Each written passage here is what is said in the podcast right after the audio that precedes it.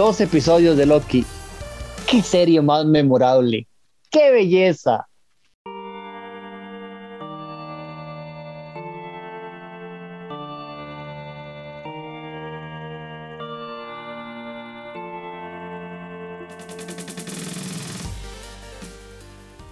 Saludos amigos de Dungeons and Geeks, su servidor Steven Oviedo en compañía de Geek Dago y Ronald Morales para analizar el segundo capítulo de esta hermosa serie que está en Disney Plus que se llama Loki.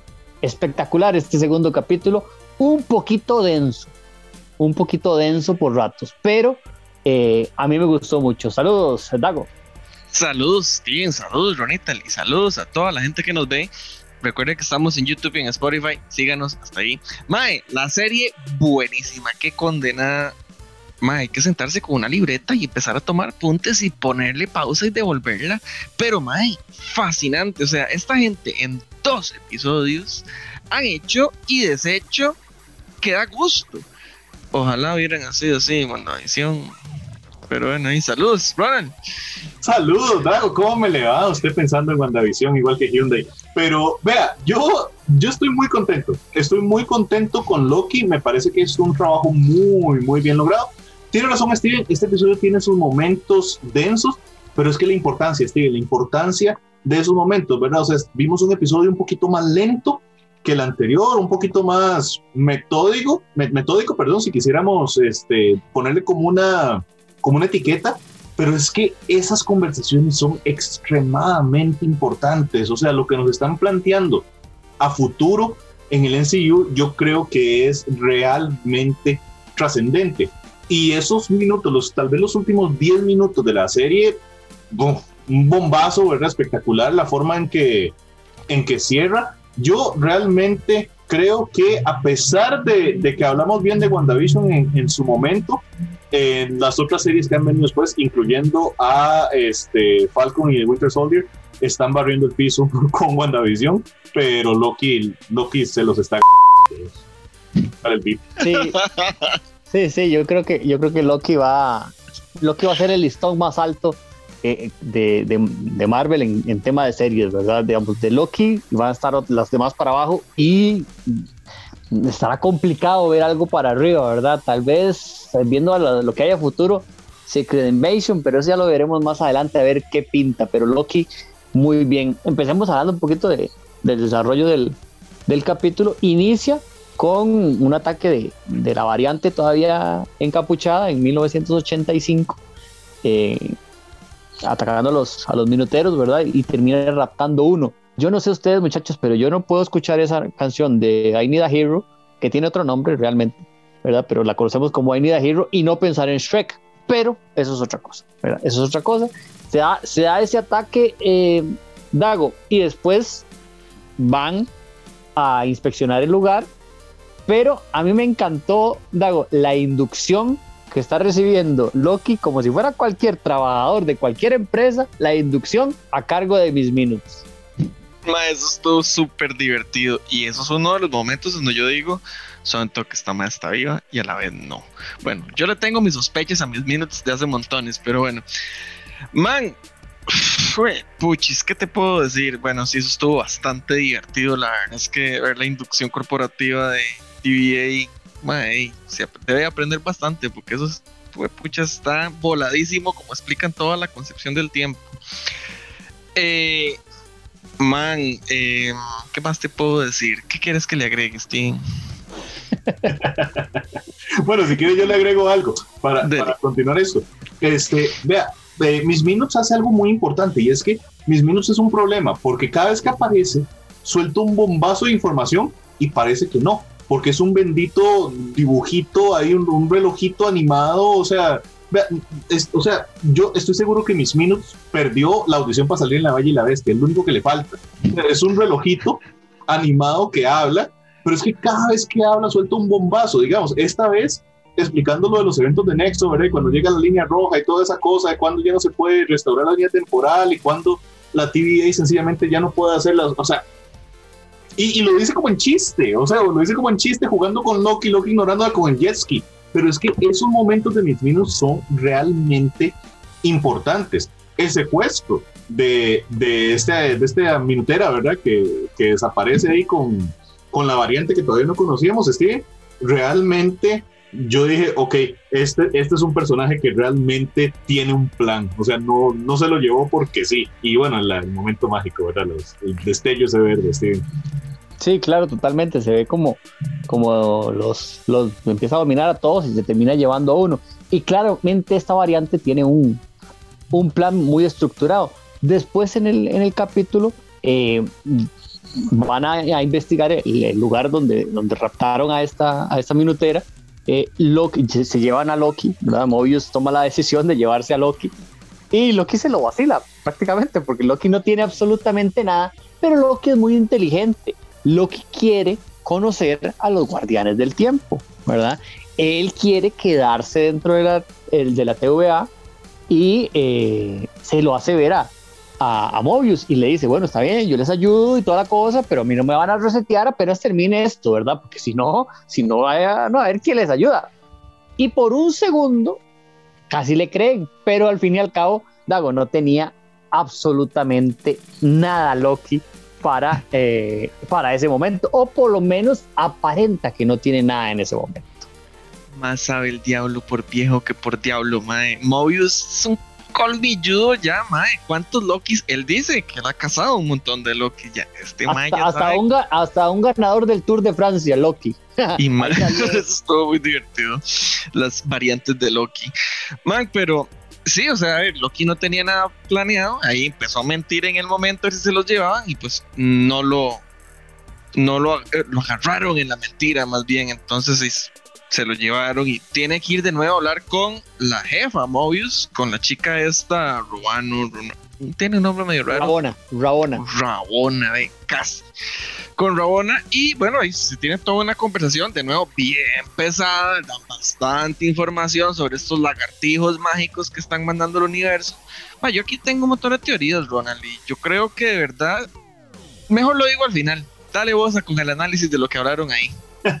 Más que con el análisis de lo que hablaron ahí, que creo que es importante, porque a ver, ahí hay, dos cosas. Primero, y, es que es que esta serie es muy loca, es muy sutil, digamos, con sus cositas, ¿verdad? El asunto de, de, de que Mobius, ¿verdad? Siempre pone el vaso y deja una marca en el mueble y no tiene memoria de haber hecho eso, ¿verdad? Entonces, ¿cómo sabemos que el mismo Mobius no ha sido reiniciado, ¿verdad? ¿O cómo sabemos que no ha sido otra cosa? Mobius en los cómics muchas veces se ha presentado como un clon y hay un montón de Mobius, ¿verdad? Entonces, podría ser ese el caso.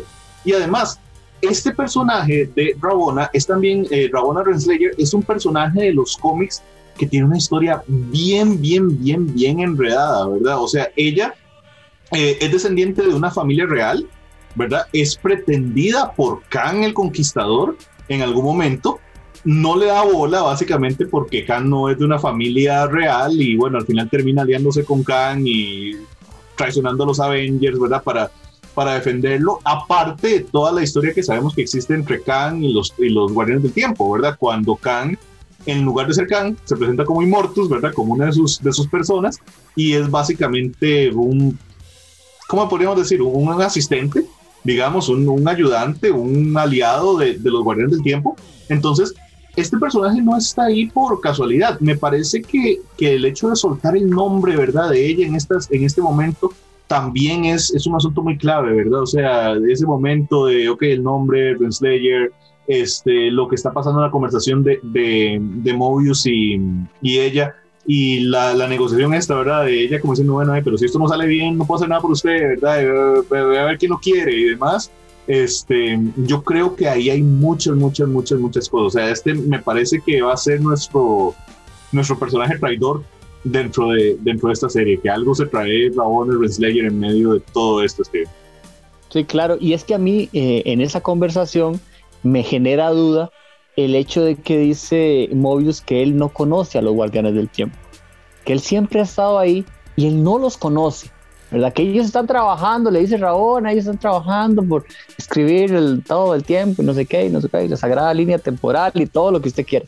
Pero el hecho de que él diga que no los conoce Dago, a mí me genera severas dudas. Yo creo, ¿verdad? No sé si es parte de las teorías que tiene Dago, que esa TVA no es tan buena como parece. no es tan real como todo aparenta y hay algo detrás que puede ser lo que la variante está buscando.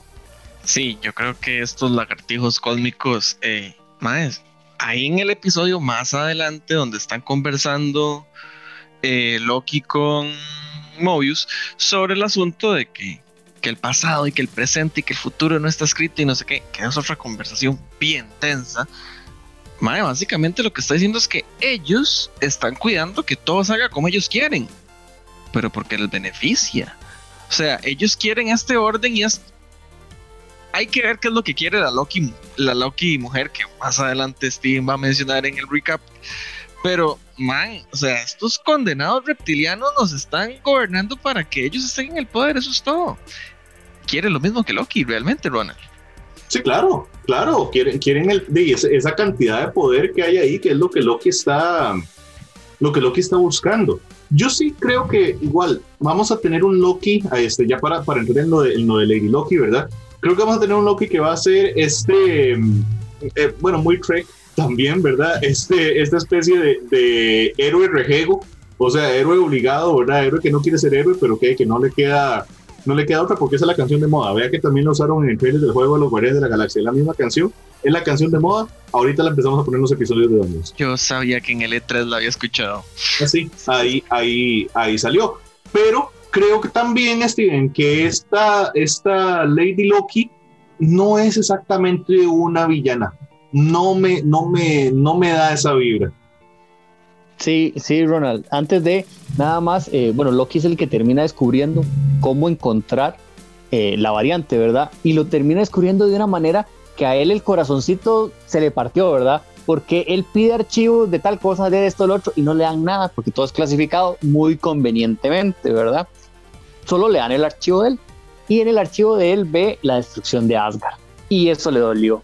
A él le dolió, digamos, el hecho de que, de que se haya destruido el, lugar de él, eh, donde terminó creciendo, y la cuando ve la cantidad de muertes, el rostro de él, eh, o sea, sí le afecta, ¿verdad? Puede ser el, rey de las mentiras y todo lo que ustedes quieran, pero tiene su corazoncito el hombre, ¿verdad? Entonces le terminó afectando.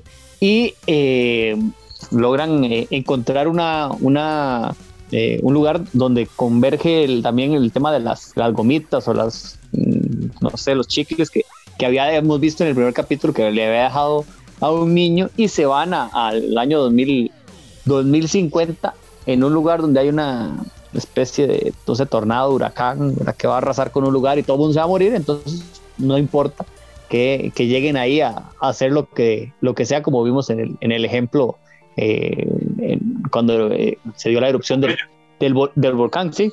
Y entonces en ese, en ese momento, Dago, eh, vemos una especie de mini persecución de Loki detrás de la variante que le, habían dicho que era Loki, solo que él jamás yo creo que esperaba una variante femenina a la hora de que Lady Loki se, se quita la, la capucha. Sí, esa es una jugada interesante. Yo ya me lo suponía desde el episodio anterior, les voy a ser honesto, que era una Loki mujer. Y me parece muy interesante el hecho de que él no se los imaginara, porque él le mostraron puras variantes hombre, como el que vos decías, que era campeón del Tour de Francia, y uno que era un ogro, y otro que era azul, y, en fin, súper interesante el asunto. Eh, a mí me parece que ella juega muy bien el papel de jugar con la mente de Loki. O sea, Loki intentó llevársela, pero la verdad es que ella fue más jugada y se lo llevó a un lado y logró lo que quería, que era activar las bombas después de unos 20 minutos, mandarlas y desmadrar toda la sagrada línea temporal para Beto a saber qué. Pero ahí es donde empiezan las teorías, yo porque es Ronald, yo creo que es entre Loki, Lady Loki y Loki tradicional, Mae, estos van a hacer un despelote, nos van a liberar de la dictadura de los lagartijos cósmicos que va a ser todo el desastre que vamos a ver en Spider-Man, en Doctor Strange, es más, y cuidado, no, Wanda está involucrada en todo este asunto también.